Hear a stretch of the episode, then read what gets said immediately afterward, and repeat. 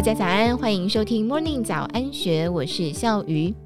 储备足够的退休金是不少人的烦恼，但是在不投资的情况下，一个平凡的上班族如何在五十一岁之前就轻松还完近千万元的公寓房贷，并且累积两千万的存款，提早退休呢？日本有一位上班族坂口一真，靠着减法生活，存下一亿日元，大约是两千三百八十一万台币，并且在过程当中把位在神奈川的四千万，大约是九百五十二万台币的公寓房贷还完，在五十一岁就提早退休。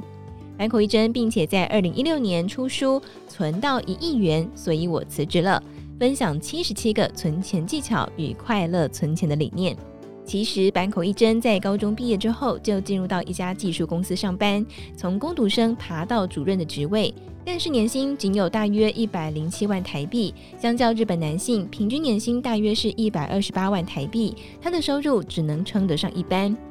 既然收入并不算多，也没有进行任何投资，他又是如何存到一亿日元，并且偿还四千万房贷的呢？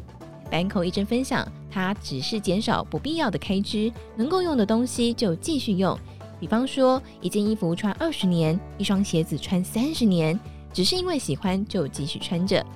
手机呢，则是用了十年的 Nokia，可以简单上网就满足现在的生活。就连每一次理发也是选择平价理发店，一次只要一千日元，也不是为了省钱，而是不想被高档的美发店推销骚扰，并不认为是亏待自己。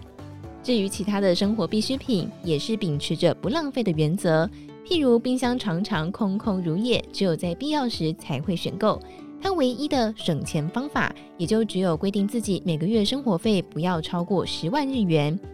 如果以全年生活费仅有大约二十八点五七万台币估算，他在退休之前每一年可以存下大约七十八点五万台币，加上退休金和定存，三十多年之涯存到上亿日元是绰绰有余。坂口一真说自己虽然担任主任级职位，但是手下的员工没几个，工作能力也不算出色，不想再为了不安的未来奋斗，于是，在存到一亿日元之后，就提早在五十一岁退休。